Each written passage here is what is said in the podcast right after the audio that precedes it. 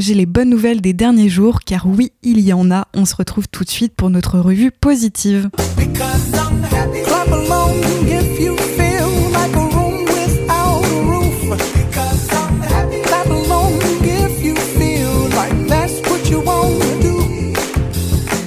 Si les nouvelles ne sont pas toujours roses côté écologie, certaines permettent quand même de se réjouir ponctuellement.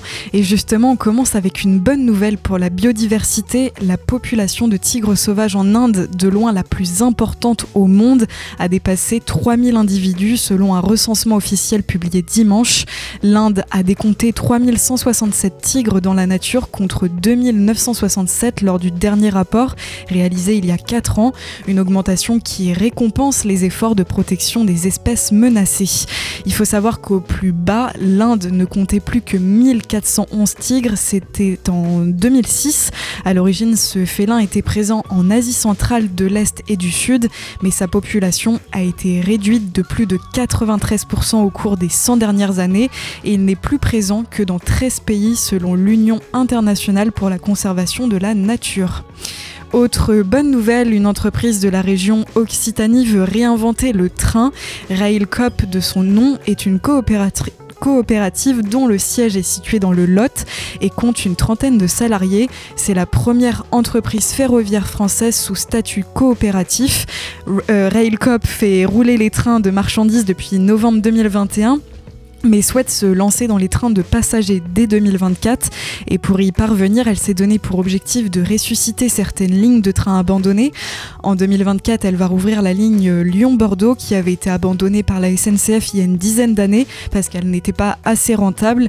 Railcop estime que la situation a changé depuis et qu'il y a un marché.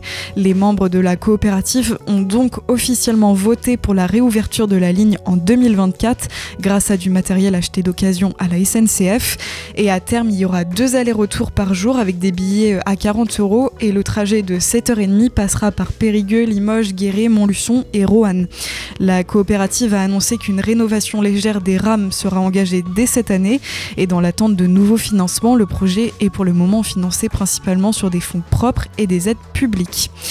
À l'autre bout du monde, un pays a fait lui aussi un pas de plus en faveur du climat. Il s'agit de l'Australie.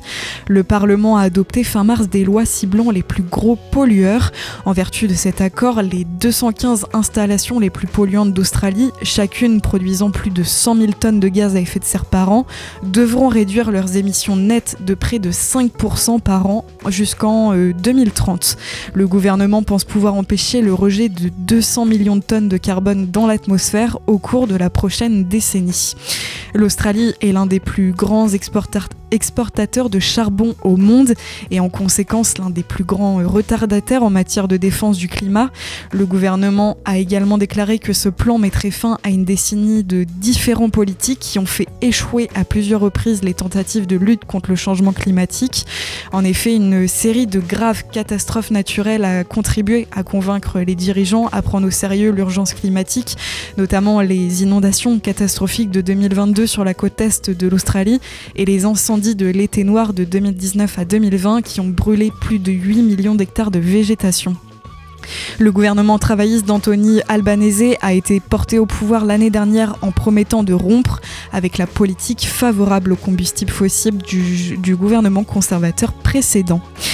Et autre bonne nouvelle pour l'environnement, l'Union européenne a fixé de nouveaux objectifs concernant les énergies renouvelables. D'ici 2030, la part des énergies dans, sa consommation énergétique devra atteindre au moins 42,5%. Ça revient à presque doubler le niveau actuel qui est d'environ 22%. Pour y parvenir, l'accord prévoit des procédures d'autorisation accélérées pour les projets d'énergie renouvelable. Les États membres pourront ainsi créer des zones d'accélération avec des attributions de permis simplifiées et plus rapides où les autorités nationales disposeront d'un délai maximum de 18 mois pour approuver les nouvelles installations. La Commission européenne avait proposé une part de 40% en juillet 2021 mais depuis l'invasion de l'Ukraine, dans le cadre de son plan d'action euh, Repower EU e pour sortir des énergies fossiles russes, elle avait souhaité porter ce chiffre à 45%. Et à l'échelle mondiale, maintenant, l'Assemblée générale de l'ONU a adopté fin mars une résolution historique visant à faire clarifier par la justice les obligations des États en matière d'action climatique.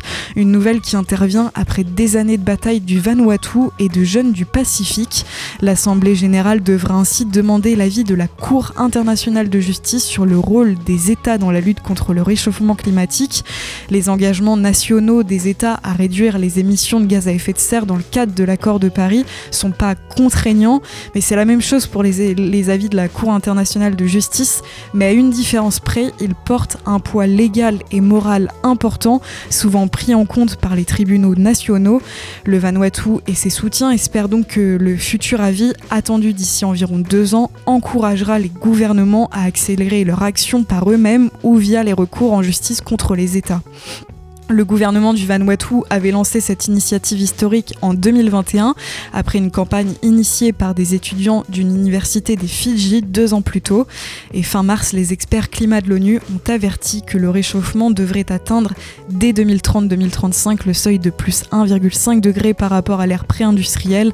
Un rappel brutal de l'urgence à agir radicalement durant cette décennie pour assurer un futur vivable à l'humanité. Et enfin, je vous avais promis une chronique positive sur l'environnement alors pour cette dernière actu, on ne déroge pas à la règle.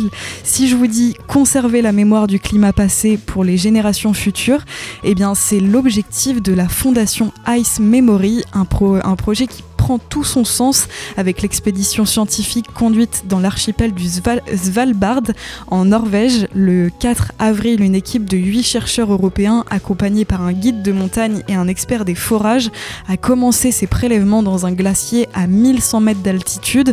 Pendant deux semaines, ils doivent récupérer deux carottes de glace d'environ 10 cm de diamètre dans une couche de 125 mètres de profondeur jusqu'au socle rocheux, une hauteur de glace qui enregistrait le climat sur les trois dernières, les trois derniers siècles.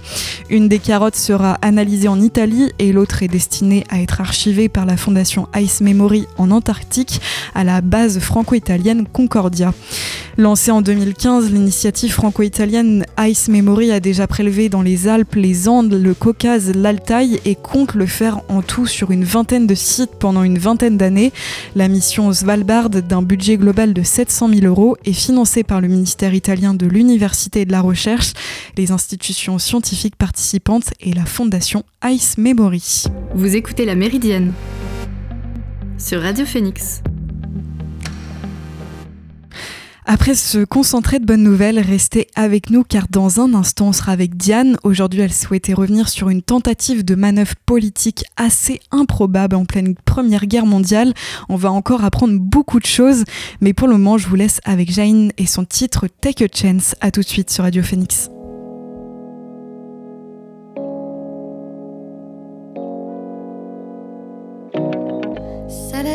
can feel my breath, my heart beating in chest. Hear that voice in my head, how does it know why I, I'm going to the next, rolling straight downhill, moving target in the air. Did you know we got things we don't need? What is happening? Big data's watching me, they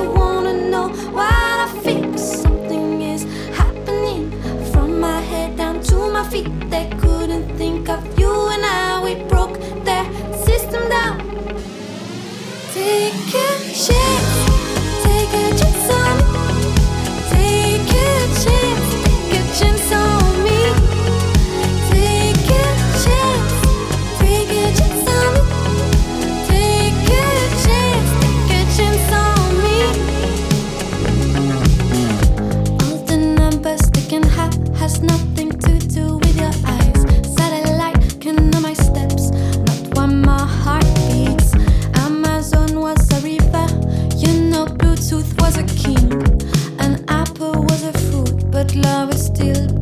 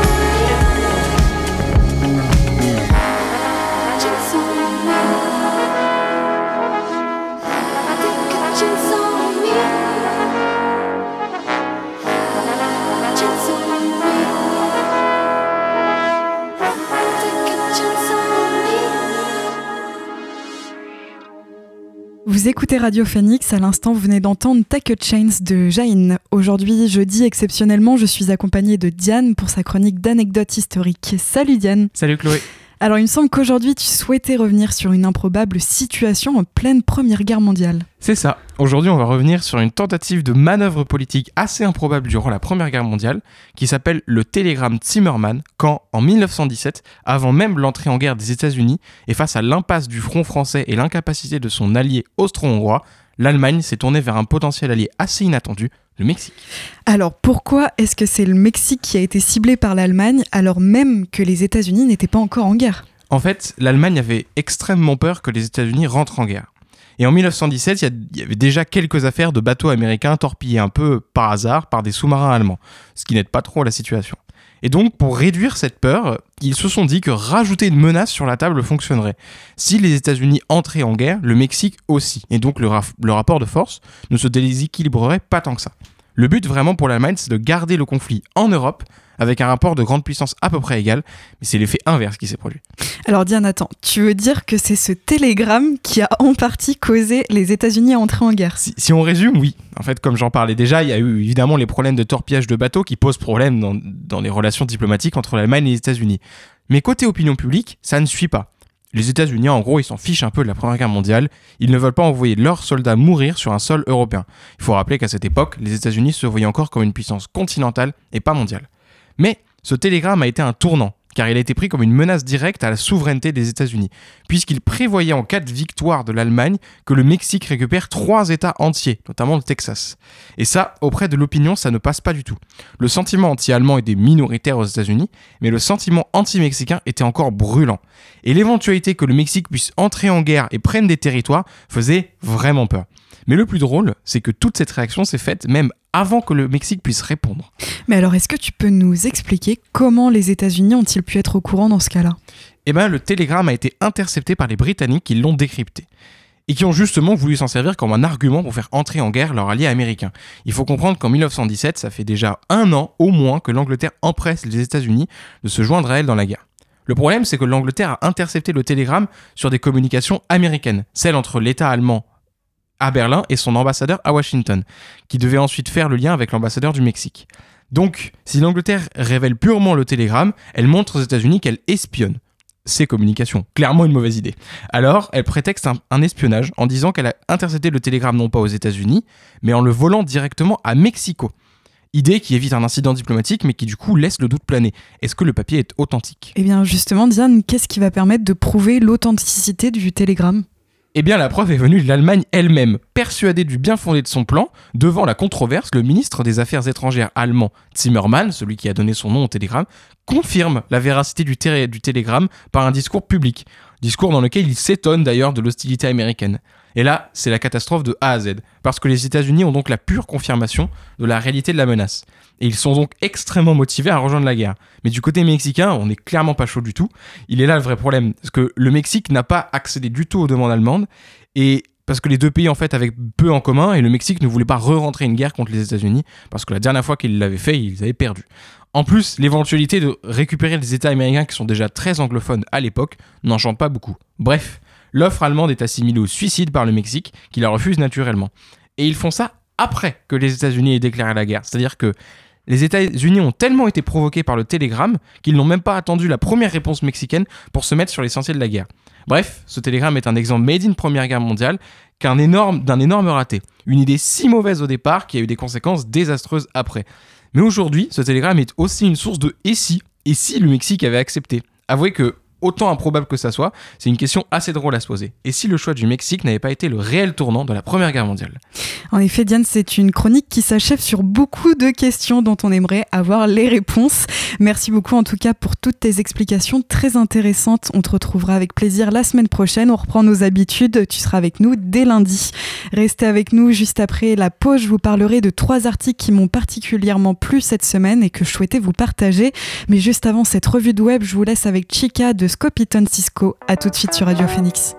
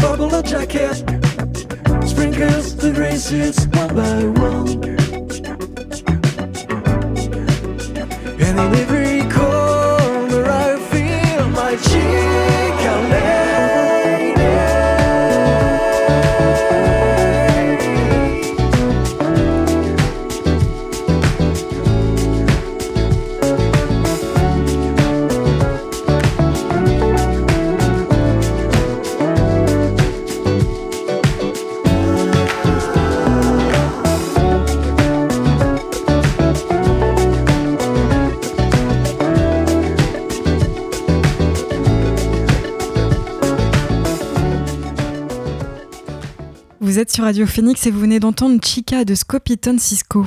Dans cette dernière partie d'émission, j'ai sélectionné pour vous trois articles de presse qui m'ont particulièrement plu cette semaine et que je souhaitais vous partager. C'est l'heure de la revue de web.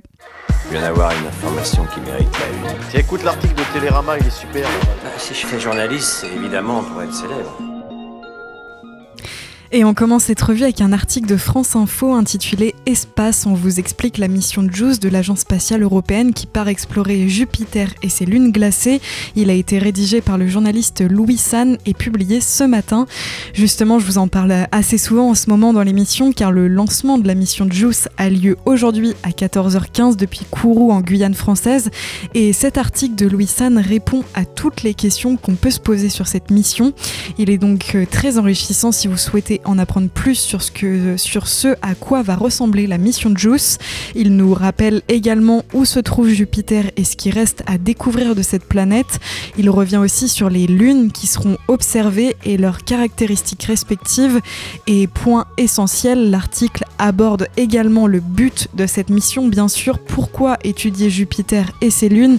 Sans trop en dire, un des buts qui peut paraître évident, les observations de JUICE vont faire progresser nos connaissances sur notre système solaire, mais au-delà de notre voisinage, les données recueillies par la sonde européenne vont également aider les scientifiques à mieux comprendre les exoplanètes qui se trouvent hors de notre système solaire et leur euh, éventuelle lune, on parle alors d'exolunes. Parmi les quelques 5000 exoplanètes découvertes jusqu'à maintenant, beaucoup sont des géantes gazeuses comme Jupiter. Euh, sur sa forme, l'article est également alimenté de schémas et de très belles photos d'illustration des différents satellites naturels de Jupiter. Un article très complet donc que je vous invite à découvrir, disponible sur le site franceinfo.fr. Un autre article qui a retenu mon attention, il est issu, de France 24 et s'intitule L'accord du vendredi saint dans les eaux troubles du Brexit. Il a été rédigé par Lou Roméo et publié le 10 avril. L'article revient sur la fragilité de l'accord du vendredi saint, un constat dressé 25 ans après la fin du conflit nord-irlandais. Conséquence indirecte du Brexit, la question de la frontière douanière entre l'Irlande restée dans l'Union européenne et l'Irlande du Nord qui l'a quittée avec le reste du Royaume-Uni bouleverse l'équilibre institutionnel de la province qui vit sans gouvernement depuis près d'un an. L'article a donc été écrit à l'occasion de l'anniversaire de l'accord, mais aussi à la suite de la venue du Premier ministre britannique Rishi Sunak et du président américain Joe Biden. Les deux dirigeants commémorent pendant plusieurs jours la fin du sanglant conflit qui a fait plus de 3500 morts entre 1968 et 1998. Et en plus de revenir sur le conflit passé et la situation actuelle, l'article aborde également dans un dernier point l'avenir pour l'Irlande du Nord. Un article très intéressant que je vous invite à retrouver sur le site france24.com. Et enfin, sur un sujet plus léger, le dernier article qui a retenu mon attention est issu du journal Le Monde. Il s'intitule JO de Paris 2024, la cérémonie d'ouverture en 5 questions. Il a été rédigé par Quentin Sellé et a été publié hier. Je le trouve euh, très intéressant car il pose les questions sur cette cérémonie dont on entend peu parler finalement à moins de 500 jours du début des JO, mais les contours de cette scène olympique commencent à se préciser. Elle se veut très ambitieuse et pour la première fois de l'histoire, les célébrations auront lieu hors des murs d'un stade. L'article regroupe donc en un seul article tous les éléments à connaître pour, la, pour le moment, comme le parcours choisi, le nombre de personnes qui pourront y assister. Initialement, la jauge espérée était de 600 000 spectateurs, mais elle pourrait être abaissée à 500 000, voire 400 000 pour des raisons de sécurité. Et justement, le journaliste fait le point sur les moyens qui seront déployés pour assurer la sécurité, mais aussi sur les animations qui seront prévues. Cérémonie d'ouverture des Jeux Olympiques, d'accord, mais qu'en est-il de la cérémonie d'ouverture des Jeux Paralympiques? Là encore, l'article se penche sur le sujet. Elle se déroulera elle aussi en plein air et aura lieu le 28 août 2024. Si le sujet vous intéresse, je vous invite à aller jeter un œil à cet article à retrouver sur lemonde.fr. La Méridienne, c'est déjà fini pour aujourd'hui. Merci d'avoir suivi cette émission. On se retrouve lundi, toujours en direct et à 13h. D'ici là, vous retrouverez Maxime pour l'actualité culturelle à 18h dans la belle antenne. Bon après-midi sur l'antenne de Radio Phoenix et à lundi.